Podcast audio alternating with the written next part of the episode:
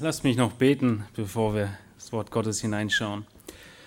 Herr Jesus Christus, wir danken dir für diesen Tag, den du uns schenkst, ein Tag, an dem wir einmal mehr sehen und erleben dürfen, wie mächtig und wirksam dein Wort ist, dein Tod und deine Auferstehung ist, Herr, und wie dein Geist wirkt und auch heute noch Rettung anbietet und ermöglicht und aus Sünden herausreißt. Wir wollen dir dafür danken, Herr, dass wir heute Zeugen sein dürfen, dass du, Herr, das neue Leben geschenkt hast. Und wir möchten dir danken auch für dein Wort und beten, dass du es anwendest in unseren Herzen und dass es auch uns ermutigt, egal wo wir heute stehen, ob wir noch skeptisch dem Ganzen gegenüber sind oder ob wir deine Kinder sind und mit dir gehen, mit dir leben, seit Monaten oder seit Jahren.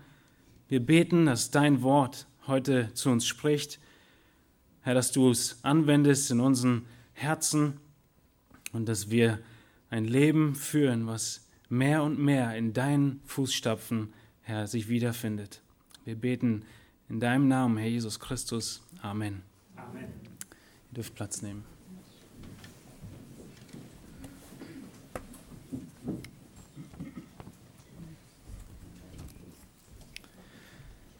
Wenn ihr euch fragt, wer heute eigentlich getauft wird und ihr die beiden noch nicht gesehen habt, dann habt ihr die Fotos auch im Wochenblatt.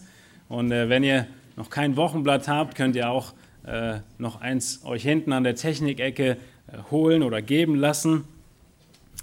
Und dort finden wir auch auf der dritten Seite das Thema für die heutige Predigt. Und vielleicht ist der ein oder andere äh, etwas verwundert, die mühevolle Suche hat ein Ende. Wieso müssen wir uns daran erinnern, dass die Suche vorbei ist?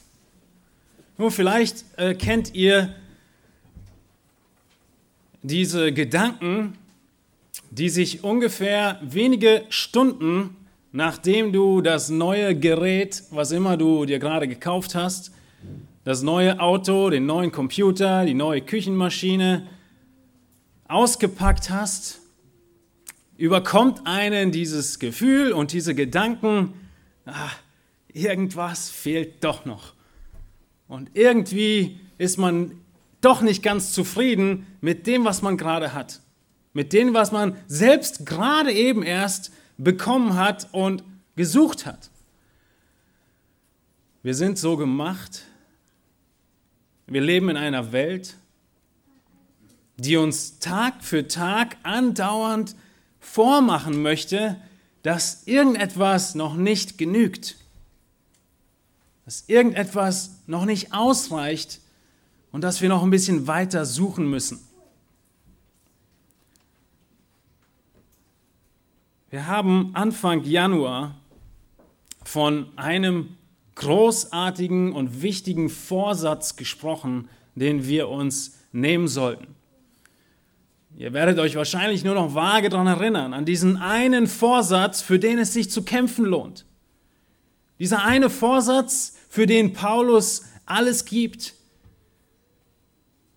Dieses eine Ziel, was er deutlich macht und aufschreibt im Kolosserbrief im ersten Kapitel in Vers 28.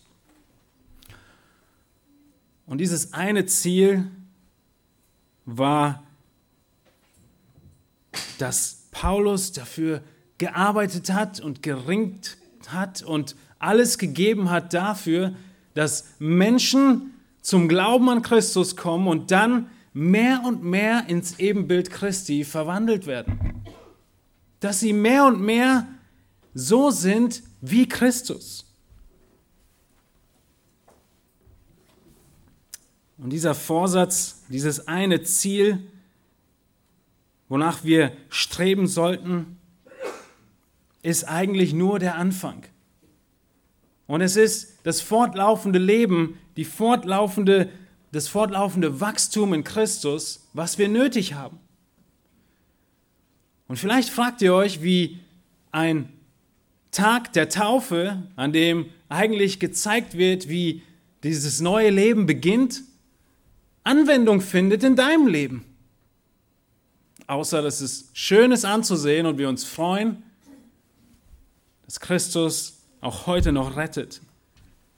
Aber ich möchte euch heute aufzeigen im Kolosser Kapitel 2, dass Paulus genau das benutzt und jeden von uns aufruft, wie es in dem Sprichwort heißt, wohl anfangen ist gut, aber wohl enden ist besser. Wir müssen nicht nur den Anfang machen, sondern auch wohl enden. Und in diesem Sinne müssen wir uns daran erinnern, auch an Tagen wie diesem, dass unsere Suche ein endgültiges Ende hat. Oder Ende, ein endgültiges Ende finden kann, wenn deine Suche noch nicht beendet ist, wenn du Christus noch nicht gefunden hast. Lass uns den Predigttext von heute Morgen aufschlagen im Kolosser Kapitel 2. Und ich möchte einige Verse vor und nachher auch noch lesen.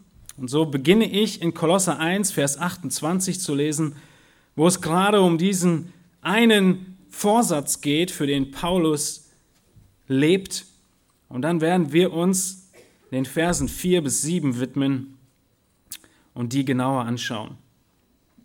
Paulus schreibt in Kolossern, Kolosser Kapitel 1, Vers 28, ihn, und er spricht von Jesus Christus, ihn verkündigen wir, indem wir jeden Menschen ermahnen und jeden Menschen lehren, in aller Weisheit, um jeden Menschen vollkommen in Christus Jesus darzustellen. Dafür arbeite und ringe ich auch gemäß seiner wirksamen Kraft, die in mir wirkt, mit Macht. Ich will aber, dass ihr wisst, welch großen Kampf ich habe um euch und um die in Laodicea und um alle, die mich nicht von Angesicht gesehen haben, damit ihre Herzen ermutigt werden, in Liebe zusammengeschlossen und mit völliger Gewissheit im Verständnis bereichert werden, zur Erkenntnis des Geheimnisses Gottes des Vaters und des Christus, in welchem alle Schätze der Weisheit und der Erkenntnis verborgen sind das sage ich aber, damit euch niemand, damit euch nicht irgendjemand durch Überredungskünste zu Trugschlüssen verleitet. Denn wenn ich auch leiblich abwesend bin, so bin ich doch im Geist bei euch und sehe mit Freuden eure Ordnung und die Festigkeit eures Glaubens an Christus. Wie ihr nun Christus Jesus, den Herrn, angenommen habt, so wandelt auch in ihm, gewurzelt und auferbaut in ihm und gefestigt im Glauben, so wie ihr gelehrt worden seid, und seid darin überfließend mit Danksagung. Habt Acht, dass euch niemand beraubt durch die Philosophie und leeren Betrug, gemäß der Überlieferung der Menschen, gemäß den Grundsätzen der Welt und nicht Christus gemäß.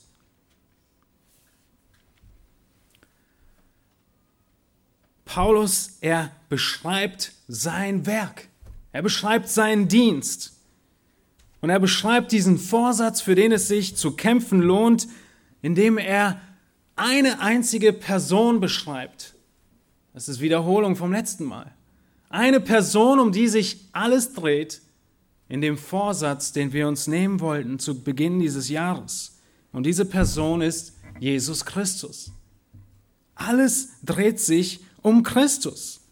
Er sagt, ihn, Christus, verkündigen wir, ihn predigen wir, über ihn reden wir. Und er spricht über Jüngerschaft. Er spricht davon, was Matthias gerade eben erwähnt hat und gesagt hat, wie ein Mensch, der Christus kennengelernt hat, anderen davon weitererzählen möchte, was er erlebt hat, welche Befreiung von der Sünde es in Christus gibt.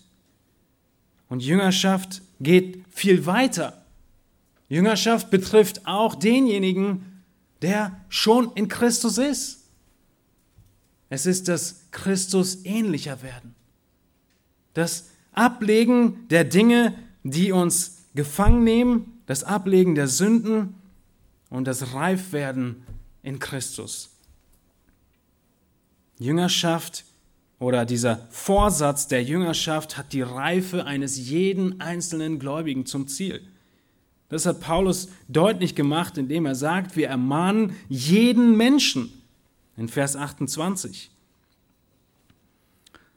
Und das dritte war, dass dieser Vorsatz dich alles kosten wird. Paulus beschreibt es als eine harte Arbeit, die er tut. In, Vers, in Kapitel 2, Vers 1 schreibt er, ich will, dass ihr wisst, welch großen Kampf ich habe um euch. Ein Kampf, ein Ringen, das ihn alles abverlangt, bis zur tiefsten Ermüdung. Und dennoch ein Ringen und ein Arbeiten aus der Kraft Gottes und nicht aus eigener Kraft. All das Gelingen und all die Kraft kommt von Gott. Das war der Abschnitt, den wir uns das letzte Mal angeschaut haben. Paulus, er erinnert seine Leser und uns heute, dass wir Christus brauchen, dass wir auf ihn schauen müssen, dass sich alles um Christus dreht und um sein Wort, die Bibel, dass sich alles darum dreht, Christus ähnlicher zu werden und das alles aus seiner Kraft. Wir möchten heute uns mit der Frage beschäftigen, wieso wir, wenn wir Christus haben und ihn erfasst haben und erkannt haben und an ihn geglaubt haben, wieso auch wir uns wiederfinden in Situationen, wie ich sie gerade beschrieben habe, dass ich an einem Abend einfach da sitze und am Verzweifeln bist und dich fragst, was mache ich nur falsch? Wieso läuft mein Leben nicht so, wie es sollte? Nicht so wie im Bilderbuch? Oder dich fragst in einer gewissen Situation, wie komme ich da raus? Was muss ich tun? Was brauche ich? Oder Sünden, die dein Leben beherrschen und du dich fragst, wie kann ich sie besiegen? Wir finden uns immer wieder in diesen Situationen, egal zu welcher Tageszeit und wo wir uns befinden, wo wir niedergeschlagen sind, wo wir unzufrieden sind, selbst wenn wir Christus kennen, selbst wenn wir wissen, was er für uns getan hat. Und wir fragen uns oder wir stellen fest, mein Leben ist nicht so schön, wie es eigentlich sein sollte. Ich habe keine Freude. Was fehlt mir? Was brauche ich noch? Ich habe ja Jesus, aber irgendwas fehlt. Und diese Gedanken sind eigentlich sehr gut und richtig. Diese Gedanken sind gut und richtig, aber die Antwort darauf ist meist eine andere, wie die, die wir uns selbst zusammenreimen, wie die, die uns gegeben wird von außen, von irgendwoher. Denn die Antwort, die uns vorgehalten wird, ist in der Regel, ja weißt du, wenn du nur dieses oder jenes hättest, so wie dein Freund so und so, wenn du nur diese Arbeit hättest, wenn du nur diese äh, erzogenen und wohlordentlichen Kinder hättest wie deine Freunde, dann wäre dein Leben anders. Der Satan macht uns Tag für Tag vor, dass, wie es so schön heißt, das Gras auf der anderen Seite des Zaunes grüner ist. Dass unser Leben irgendwie schöner und einfacher wäre und erfüllender, wenn unsere Umstände anders wären. Aber das ist nicht die Antwort, die Paulus uns gibt. Das ist nicht die Antwort, die die richtige Antwort ist, die die Lösung in sich birgt und die uns ermutigt. Denn es ist eine Antwort, die uns entmutigt, die uns tief in Neid hineinfressen lässt, in Bitterkeit. Es gibt eine ganz andere Antwort. Eine Antwort, die Paulus gibt und die er in den Versen 2 und 3 beschrieben hat. Eine Antwort, die sich um Christus dreht. Und daran müssen wir denken, wenn wir wieder versucht werden zu suchen.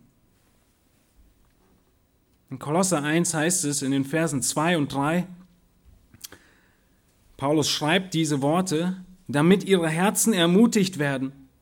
Das wollen wir. In Liebe zusammengeschlossen. Ja, wir wollen Einheit. Mit völliger Gewissheit im Verständnis bereichert werden, zur Erkenntnis des Geheimnisses Gottes, des Vaters und des Christus, in welchem alle Schätze der Weisheit und der Erkenntnis verborgen sind. Das ist die richtige Antwort. Die Antwort ist in Christus zu finden, wie es in Vers 3 heißt, in dem alle Schätze verborgen sind, in dem alle Weisheit verborgen ist, der alle Fragen des Lebens beantworten kann. Und die Gefahr ist nicht darin, dass wir in diesem Moment uns fragen, was ist los in meinem Leben?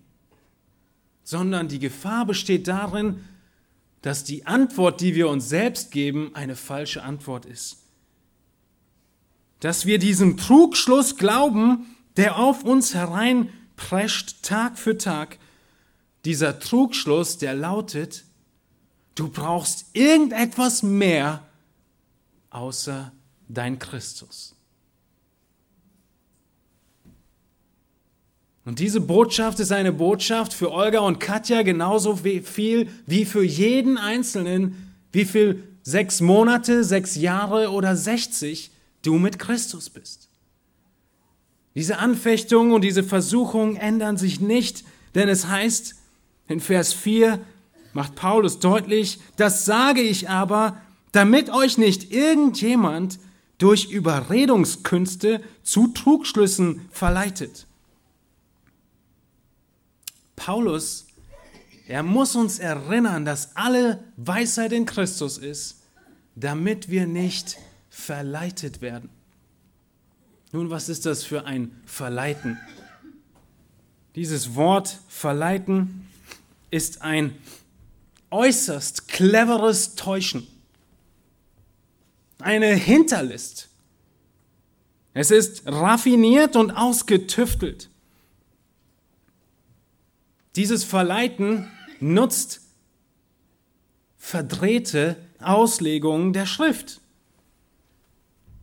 Es ist ein Verleiten, wo Anwendungen und Schlüsse gezogen werden aus irgendwelchen Bibelversen oder auch einfach nur aus irgendwelchen Forschungen es muss nicht unbedingt was mit Bibel zu tun haben, die falsch sind.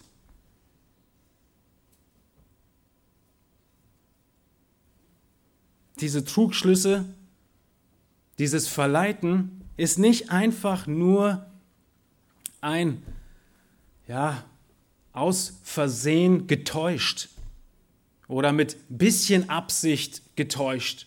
Ja, so wie dein Kind dich anlügen würde, um die Schokolade zu bekommen oder was auch immer.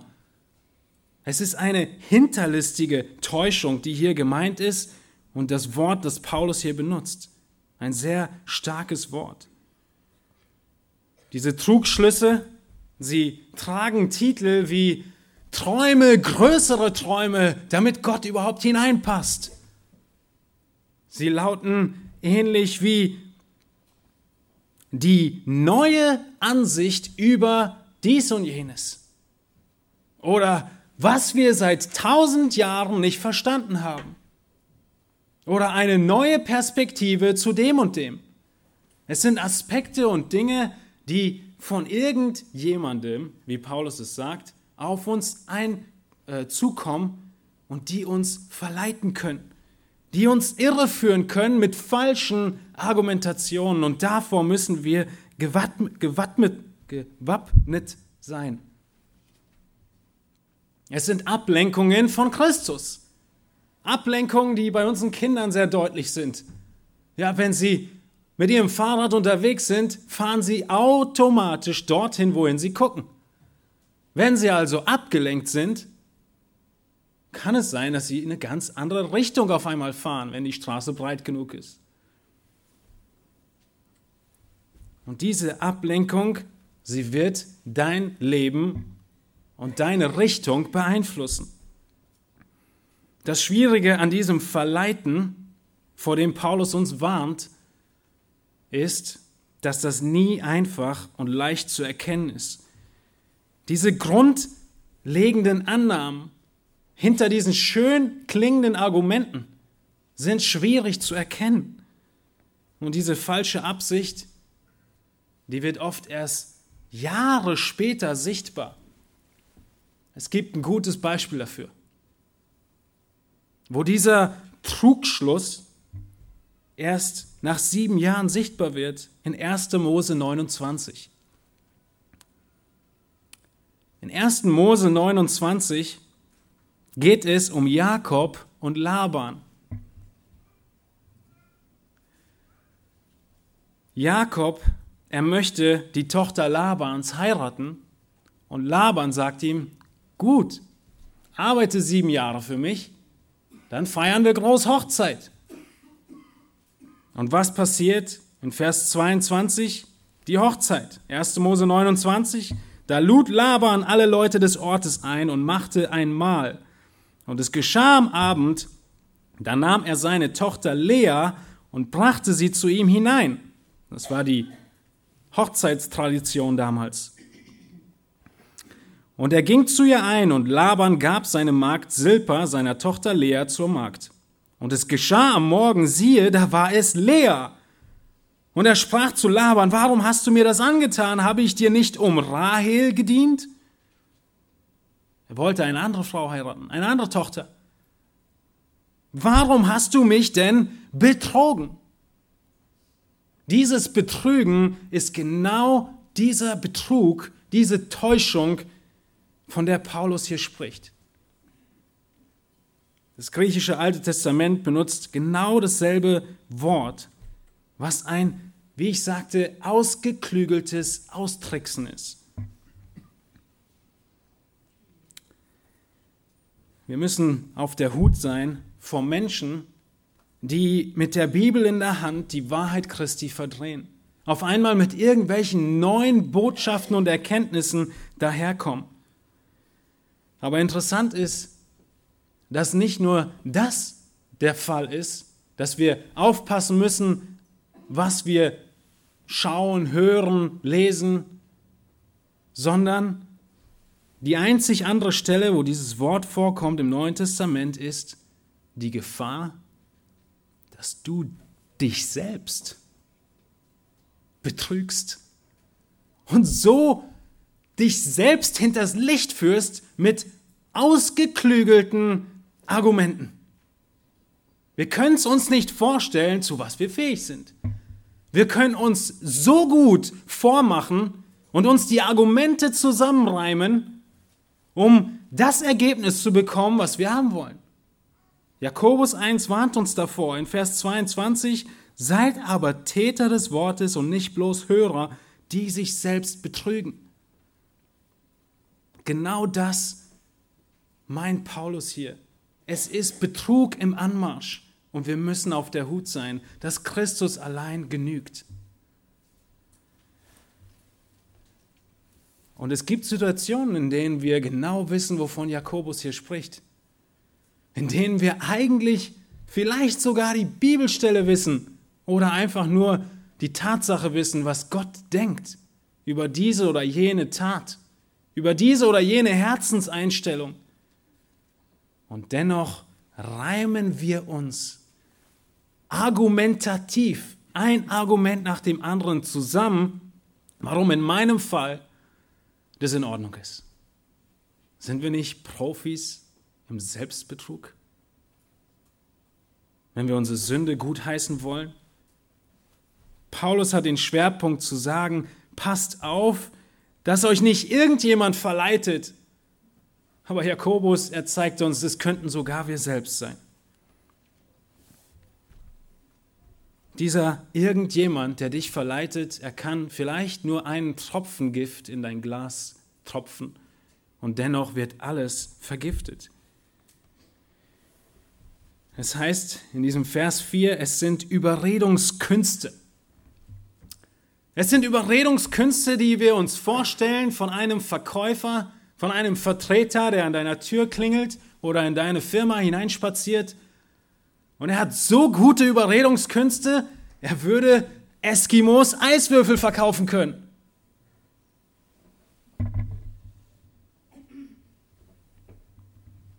Überredungskünstler, die uns täuschen, aber gute Argumente haben. Davor warnt Paulus, dass wir unseren Blick wegbewegen von dem einzig und allein Person Jesus Christus, in dem alle Weisheit ist. Paulus, er macht in 1. Korinther 2 deutlich, wir werden es nicht aufschlagen, dass er niemanden überreden will, wenn er die Botschaft Christi weitergibt. Er will Leute überzeugen, das lesen wir öfter in Apostelgeschichte und anderen Stellen, aber nicht überreden. Überzeugen im Sinne von, schau, was das Alte Testament verheißen hat. Schau deinen Zustand, zähl eins und eins zusammen und glaube an Christus. Wir stehen ständig in der Gefahr zu denken, wir bräuchten irgendetwas mehr, irgendetwas mehr außer Christus. Nicht nur dann, wenn wir mit unserer Selbstzufriedenheit kämpfen, sondern auch dann, wenn Leute an uns herantreten und mit ihren Überredungskünsten versuchen, uns diese Dinge anzudrehen. Wenn wir Bücher lesen, die so schön klingen und wo wir danach so ermutigt sind, weil sie einfach nur das verdreht haben und uns zurechtgeredet haben. Und deshalb müssen wir uns daran erinnern, dass die mühevolle Suche nach dem Meer nach dem Sinn des Lebens, dass sie in Christus ein Ende findet. Dass wir in Christus diese Suche beendet haben. Es ist wie der Staubsaugervertreter, der vor deiner Tür steht und dir einen neuen Staubsauger andrehen will und, und du sagst, ich habe den besten auf der ganzen Welt. Mach's gut. Bist du dir dessen sicher? Dass du den besten und größten und herrlichsten Retter auf der ganzen Welt bereits kennst? Das ist, wovor Paulus uns warnt und warum er uns daran erinnert, wie herrlich Christus ist. Und er möchte in unserem nächsten Aspekt, dass wir daran denken und uns erinnern, wie wir Christus angenommen haben. In Vers 5 schreibt er davon, wenn ich auch leiblich abwesend bin, so bin ich doch im Geist bei euch und sehe mit Freuden eure Ordnung und die Festigkeit eures Glaubens an Christus. Wie ihr nun Christus Jesus, den Herrn, angenommen habt. Paulus, er ist weit weg von den Kolossern und er schreibt dennoch, so bin ich, auch wenn ich leiblich abwesend bin, im Geist bei euch. Er ist doch anwesend im Herzen wie er es den Thessalonichern schreibt. Woran merken wir das? Wir merken das, wenn wir sein Gebet uns anschauen, in Kapitel 1, Vers 3. Wie er anhaltend für die Kolosser dankt, für sie bittet. Seine starke Verbundenheit, wie er sie ausdrückt in Kapitel 2, was wir gerade gelesen haben. Seinen ermüdenden Kampf für diese Kolosser. Er sagt, er tut so viel, auch wenn er gar nicht vor Ort ist, dass er eigentlich anwesend ist. Und dass er sie ermahnt und ermutigt. Und nicht nur das, er sendet auch seine Top-Leute, Tychicus und Onesimus, um diesen Brief zu überbringen und die Gemeinde weiter zu belehren. Wie wir das in Kapitel 4, Vers 8 lesen können. Er schreibt davon, dass er mit Freuden die Ordnung und Festigkeit sieht. Diese Ordnung und Festigkeit, sie spricht von der Stärke dieser Gemeinde, von der Einheit dieser Gemeinde. Es ist ein Begriff, der im Kriegsfall für die vereinigte Front gebraucht wurde. So stehen sie stark da. Und darüber freut Paulus sich. Er freut sich. Und er erinnert sie daran in Vers 6, wie ihr nun Christus Jesus, den Herrn, angenommen habt. Es gibt da einen kleinen Einschub in diesem Satz. Zwei kleine Worte. Christus Jesus, den Herrn. Christus ist der Herr. Er ist derjenige, dem wir nachfolgen. Er ist derjenige, der über unserem Leben steht. Der Glaube und dieser Akt der Taufe, den wir heute sehen werden, es ist alles nichts, was wir irgendwie zu unserem Leben hinzufügen, wie ein neues Spielzeug. Selbst nicht wie ein weiteres Kind, was wir bekommen, was einfach nur dazukommt zu dem, was wir schon sind. Christus, er verlangt die Herrschaft über dein Leben. Wir Lieben, darum dreht sich alles. Wenn du ihn heute ablehnst, Jesus Christus, dann lehnst du ihn ab, weil du sagst, auch wenn du es nicht in Worte vielleicht so fassen würdest, ich will Herr über mein eigenes Leben sein. Und wenn du ihn angenommen hast und er dich errettet hat, dann hat er dich losgekauft vom Sklavenmarkt und du gehörst nun ihm. Christus ruft uns in seine Nachfolge, wie wir Christus Jesus, den Herrn, angenommen haben. Wir haben ihn angenommen. Wir haben uns voll Freude seiner Herrschaft unterstellt und ihm geglaubt. Paulus, er drückt Freude aus über die Kolosse. Eine kleine Zwischenfrage an dich. Wie oft oder wann in den letzten Wochen hast du solche Worte über deine Lippen gebracht? Worte wie Ich sehe mit Freuden die Ordnung und Festigkeit eures Glaubens an Christus. Ob jemandem direkt gegenüber ins Gesicht gesagt oder im Gebet formuliert, wie Paulus es genau so macht, in den ersten Versen des ersten Kapitels, wo er Gott dankt für seine Geschwister und für Gottes Werk in ihnen. Es ermutigt die Kolosser, dieser kleine Satz.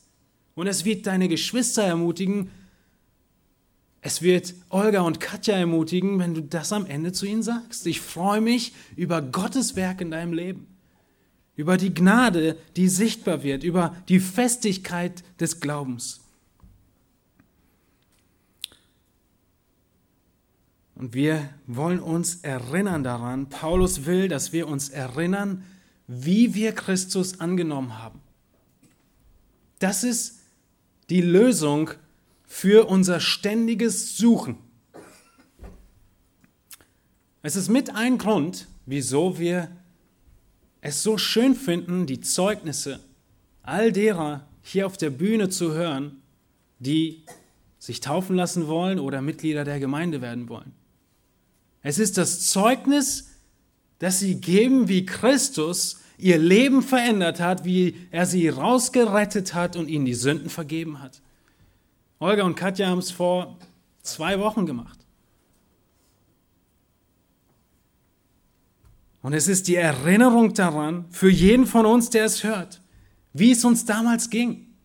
Paulus sagt, wie ihr Christus angenommen habt. Wie war das damals? Wie war das, als du ihn angenommen hast, als du Christus in dein Leben gelassen hast, als du dich seiner Herrschaft unterworfen hast? Du warst in einem Zustand der Sehnsucht nach Vergebung. Es war dir bewusst, dass du sündig bist vor Gott. Du hattest einen Hunger danach, mehr zu lernen aus Gottes Wort. Das habe ich gemerkt in den letzten Wochen, in den Kursen, die wir durchgegangen sind, wie dieser Hunger da ist. Es ist ein bewusster Kampf in dir gewesen gegen die Sünde. Es war dir vollkommen bewusst, dass habe ich gemacht und das sollte ich jetzt nicht mehr tun. Das möchte ich nicht mehr tun. Es war eine volle Hingabe an Gott. Es war ein Moment, so gehe ich davon aus, in dem du nicht mit Gott in Verhandlung getreten bist. In Verhandlung über die Hingabe deiner Zeit, deiner Energie, deines Geldes. Es war dir einfach bewusst, ich kann nichts und ich bin ewig verloren und ich brauche Christus. Versteht ihr langsam, wie wichtig es ist, dass wir, so wie wir Christus angenommen haben, in ihm leben, dass wir uns erinnern daran, warum Paulus das immer wieder schreibt, allein bis zu diesem Punkt im Kolosserbrief schon zwei oder dreimal erwähnt hat, in welchem Zustand sie vorher waren. Erinner dich daran, in welcher Situation du warst und in welcher Haltung, als du diesen Schritt der Taufe gegangen bist.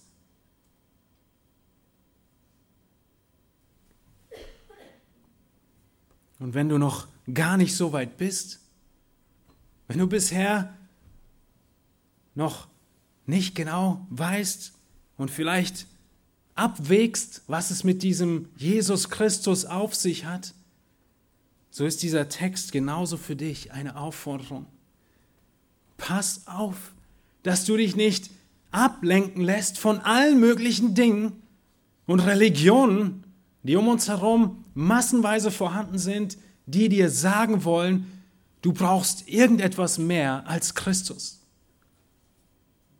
Es hört sich zu einfach an, aber es ist die volle und einzige Wahrheit. Du brauchst nur Christus. Du kannst nichts aus deiner eigenen Kraft zu deiner Rettung tun. Du kannst keine einzige Stufe auf der Himmelsleiter aus eigener Kraft gehen. Du brauchst Christus. Und wenn du ihn noch nicht hast, dann komm zu ihm. Erkenne deine Sünde vor ihm. Erkenne das Angebot seines Opfers für dich, seiner Zahlung deiner Schuld, wie Matthias es gerade erwähnte. Wir müssen uns erinnern an den Punkt, an dem wir Christus angenommen haben. Es gibt viele Dinge, die wir immer wieder erinnern müssen, die wir nie automatisch tun. Es sind Dinge wie den Haushalt sauber zu halten. Ja, es muss andauernd getan werden. Und so möchte Paulus, dass wir uns erinnern daran, dass er, dass Christus uns gerettet hat und wie er uns gerettet hat. Lass uns unseren letzten Punkt anschauen. Das heißt in Versen 6 und 7,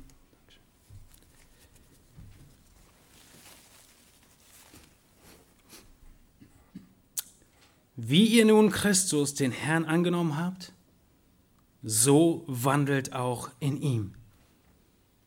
Genauso wie es damals war, so wandelt in ihm. Und in diesen Worten und in dem Vers 7 bekommen wir die Antwort auf dieses Thema von heute Morgen. Deine Suche nach mehr und nach Erfüllung hat ein Ende, wenn du Christus hast. So wie du ihn angenommen hast, kommt hier diese eine Aufforderung an dich. Dieser eine Auftrag, der bleibt. So wandel auch in ihm. Dieser Wandel, der spricht vom Leben, vom Imitieren, vom in denselben Fußstapfen gehen. Das ist so, wie man oft das Sprichwort benutzt für den Sohn, der in die Fußstapfen seines Vaters tritt. Ja, war der Vater Schreiner, wird der Sohn Schreiner. So wandelt auch in ihm. Es sind einige Beobachtungen hier, eine der wichtigsten Beobachtungen ist, dass Paulus sie auffordert, an einer Person festzuhalten.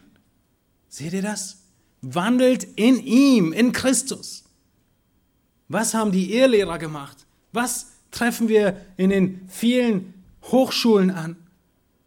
Da wird dafür geworben, dass du nach einer Philosophie lebst, nach einer Weltanschauung lebst.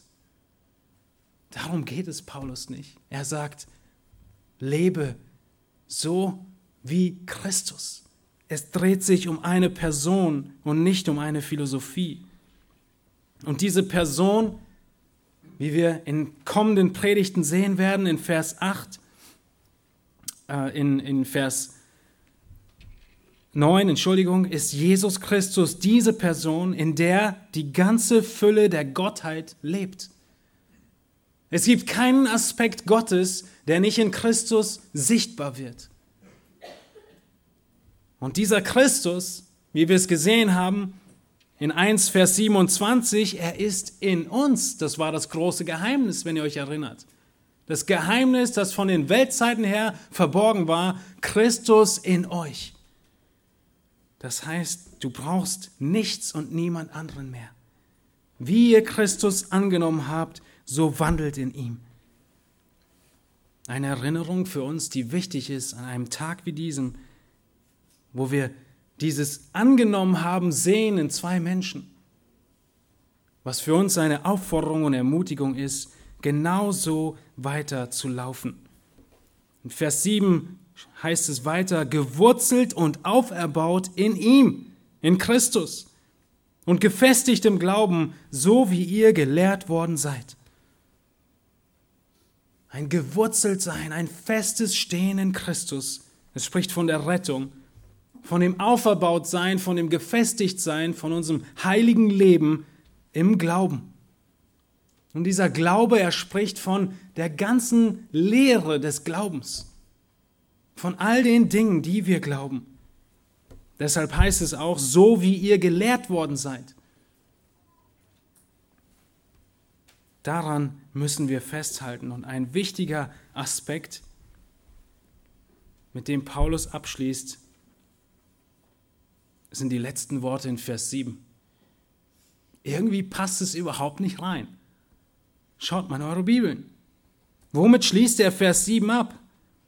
So wie ihr gelehrt worden seid und seid darin überfließend mit Danksagung. Wie kommt Paulus auf einmal auf Danksagung? Wofür soll ich Danke sagen und was hat das damit zu tun, dass ich irgendwelchen trügerischen Überredungsargumenten nicht einheimfalle. Es hat sehr viel damit zu tun. Es hat sehr viel damit zu tun. Denn diese ständige Suche nach mehr, sie wird sich von alleine einstellen, wenn wir beginnen, dankbar zu sein. Du wirst dir nicht die Disziplin eines anderen Kindes wünschen, wenn du dankbar bist für deine Kinder. Du wirst dir nicht ein anderes Auto wünschen, wenn du dankbar bist für dein Auto. Wenn du dankbar bist und dir bewusst machst, was Christus für dich getan hat, wer du vorher warst und wer du jetzt bist, diese Dankbarkeit, sie ist das beste Gegenmittel gegen Trugschlüsse und Überredungskünste wenn der Staubsaugervertreter vor der Tür steht und du einfach nur sagst, ich bin voll zufrieden mit meinem Gerät, ich bin voll dankbar, was soll er dir noch sagen? Alle seine Argumente verlaufen im Sand. Paulus, er ermahnt uns als Warnung vor Irrlehre, dankbar zu sein für die Wiedergeburt und die Taufe für unser neues Leben in Christus. Dankbarkeit, sie ist da verschwunden, wo wir alles für selbstverständlich erachten. Ist es nicht oft so?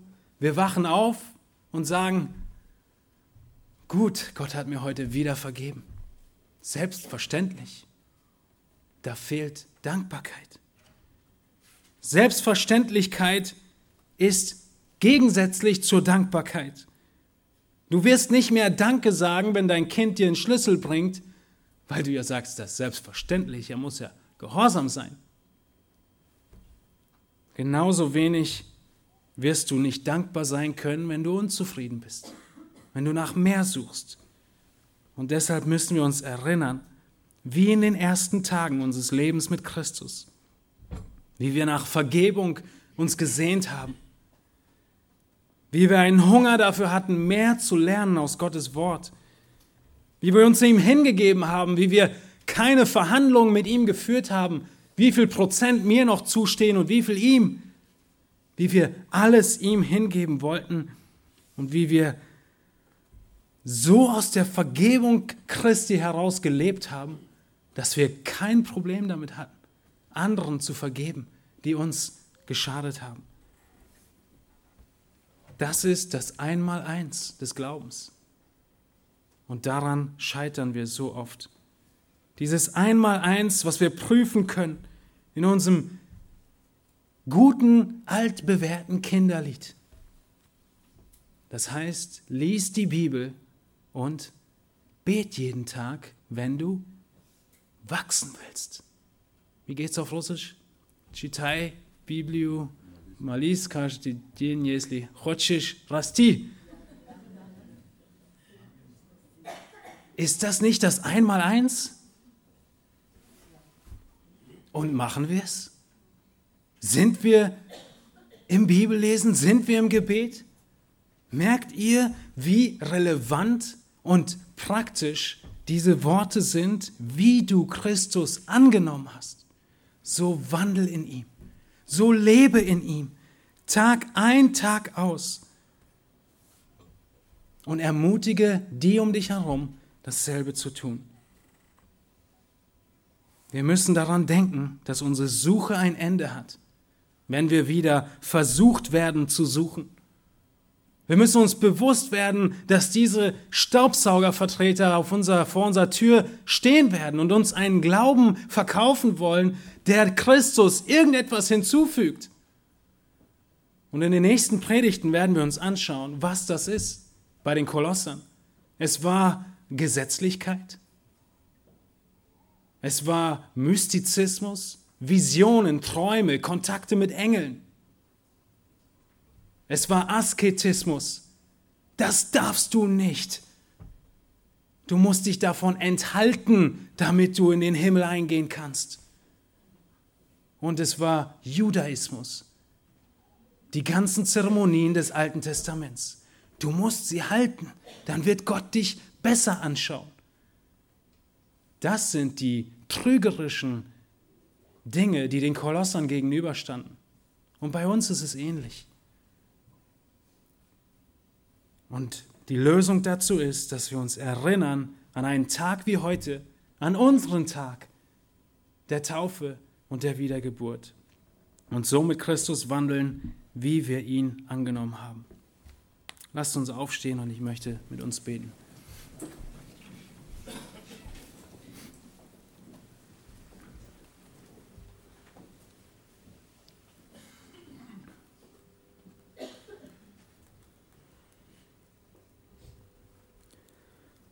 Jesus Christus, wir sind so leicht vergesslich.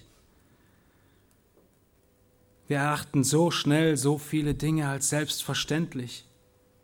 Ja, selbst deine Vergebung, selbst dein Opfer, selbst unser altes Leben.